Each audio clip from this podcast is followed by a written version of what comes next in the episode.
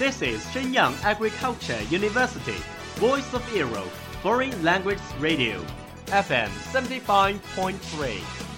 这里是沈阳农业大学时代之声外文广播，调频七十五点三兆赫。 Travel around the Western world, get through your English channels, broaden your horizon. Welcome to E. VOE. 引领资讯潮流，掌控校园高度，用我们的精彩唤醒你的耳朵，收听最流行 V O E，愿你听。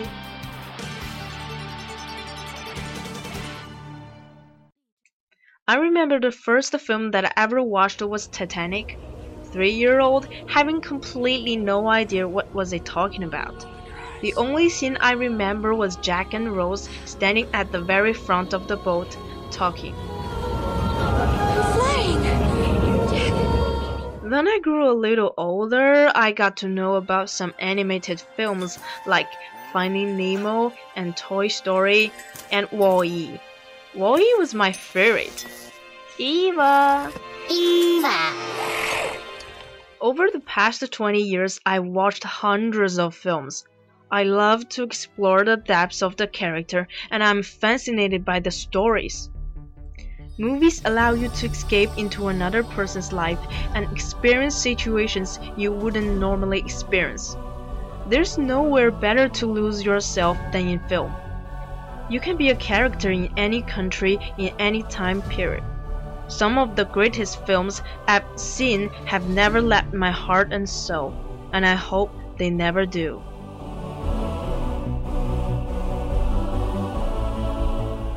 It's the age of screen. It's screen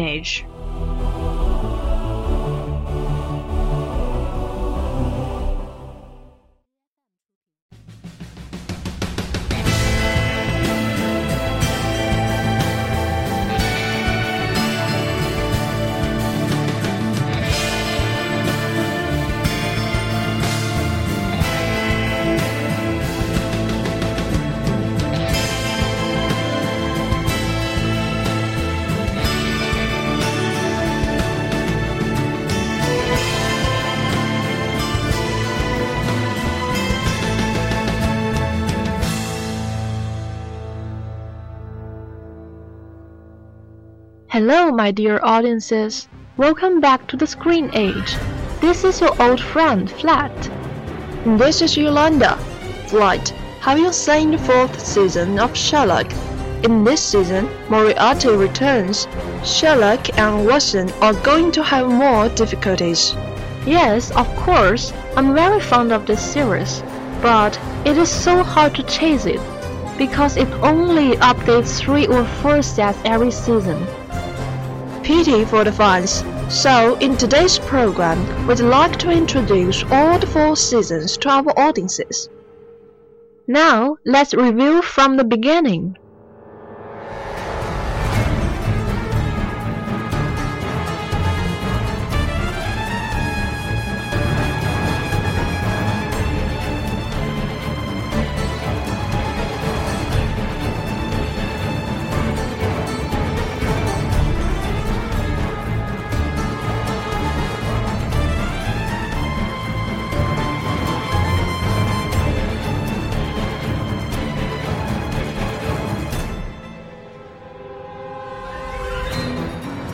Sherlock Holmes lived in 21st century London, a city filled with mystery, crime, and deceit. The big streets are alive with robbers, blackmailers, smugglers, and thrill killers. When the police are desperate, they count upon Mr. Sherlock Holmes and his unconventional methods of deduction to shed a light on the matter. Ably assisted by Dr. John Watson, a recently returned Afghanistan vet. Sherlock attempts to solve some of the country's most intriguing puzzles. Then, in 2012, the second season came. In this season, the story continued when Moriarty and Sherlock will fight with their lives. Moriarty's cell phone rang. He received a mystery phone call which made Kim end the fight between Kim and Sherlock. But at the other side of the phone was a mystery woman. It seems that she was holding something really important to Moriarty. Sherlock returned to Baker Street, dealt many simple little cases, until one day a field man brings him a strange case. In this case, they accidentally stuck in some scandal about a high-powered man. This man had an obscure photo in a woman called Irene Adler. He wanted his picture back safely, so Sherlock and John went to the woman's house, tried to find the picture out. As for the third season, the whole story begins with Anderson's hypothetical imagination. Sherlock played dead with a verisimilitude mask using on a corpse, which was rejected by Inspector Lestrade. Actually, Sherlock was under torture treating as a spy. Ultimately, he was saved by, by Mycroft, who need him to deal with some underground network of terrorist activities. At the same time, Sherlock returned to London once again. Two years after the devastating effects to the Reichenbach fall, Dr. John Watson had got on with his life. New horizons, romance, and a comforting domestic future beckoned. But, with London under threat of a huge terrorist attack, Sherlock Holmes was about to rise from the grave with all the theatricality that came so naturally to him. What attracting fans in the latest season is imagining himself back in the 1890s. Sherlock was visited by Inspector Lestrade after newlywed Emilia Ricolletti, having apparently killed herself in public, murders her husband Thomas in front of witness before vanishing. Some months later, Holmes was approached by Lady Carmichael, who told him that her husband had been threatened by Emilia, who then simply did away with him. With an intrusive Moriarty crossing him, which unexpected help from Watson's wife, Mary, and evidence of a conspiracy involving half the population of the country.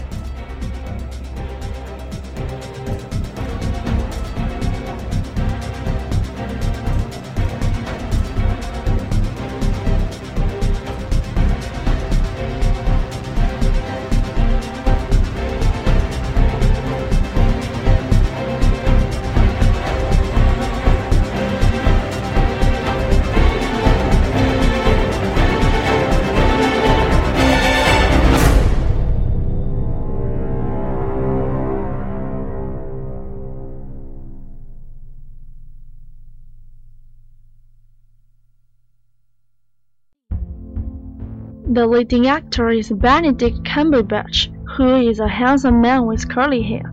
Therefore, we call him Juanfu in Chinese. Many people adore him because of his remarkable performance. I am also one of his honest fans. I love him, not only because his excellent acting, but also the effort he made to achieve his dream. Benedict Cumberbatch was born and raised in London.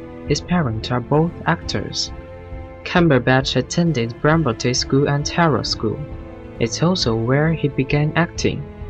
After he finished the school, he took a year off to volunteer as an English teacher in a Tibetan monastery in India.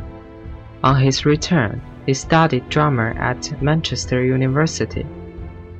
Cumberbatch has worked in the theater, television, film, and radio. In 2010, he became a household name as Sherlock Holmes on the British television series Sherlock. In 2011, he appeared in two Oscar-nominated films, War Horse and Tinker Tailor Soldier Spy. Furthermore, he portrayed Alan Turing in The Imitation Game, which earned him a Golden Globe, and another four nominations for Best Actor in the leading role.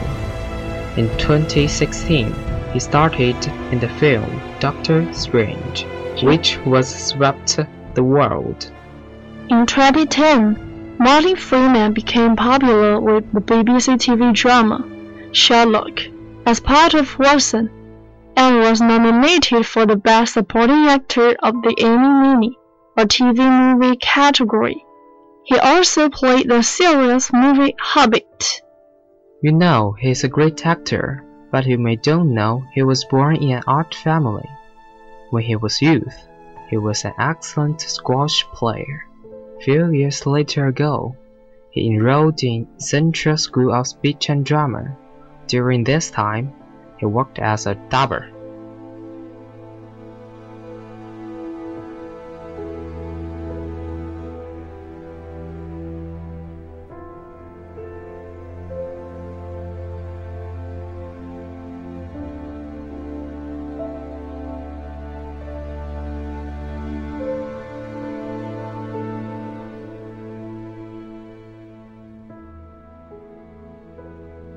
The great success of Sherlock can't live without his famous original works. The greater the original works is, the harder creativity will be made. The cast makes original time from the 19th century to the 21st. Sherlock's intelligence and John's emotional intelligence are combined to complement each other. The storyline is very fascinating with every catching figure as well as the plot. It's a unique UK TV series for that British human inside always makes people belly laugh. For instance, the sentence, you lower the IQ of the whole street, is one of the classical lines said by Sherlock.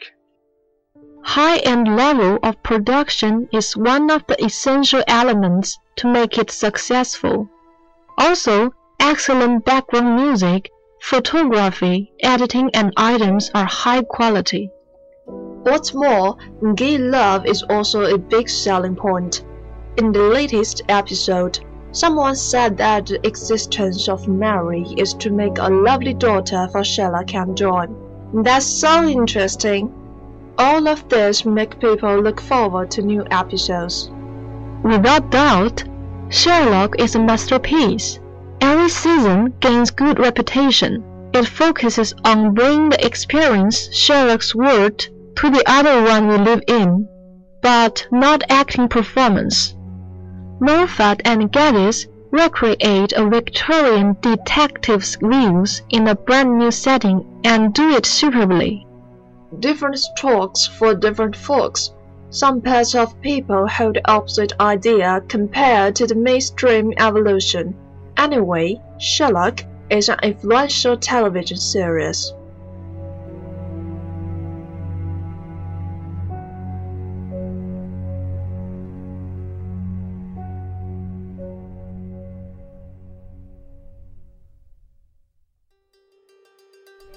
So, this is today's program. Hope you like it. Finally, the real spring is coming. I like the temperature now Uh, we hope whoever enters the exams and National Computer Rank Examination can get a good score. 最后感谢制作张安康，See you next time. Bye.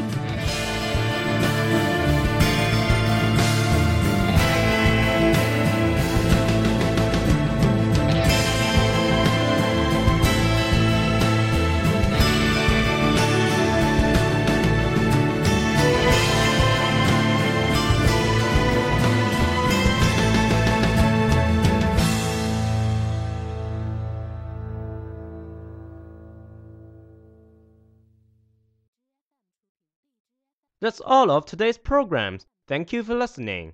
如果你喜欢我们的节目，您可以同时在荔枝 FM、iTunes Store Podcast 同时搜索 VOE 外文广播电台，为您呈现精彩往期节目。我们下期再见。 We are, we are not your ordinary family, but we can all agree that we are close as close can be. Close. So it don't matter what it looks like, we look perfect to me. We got every kind of love, I feel so lucky indeed. They can keep on talking, it don't matter to me. Cause we are, we are.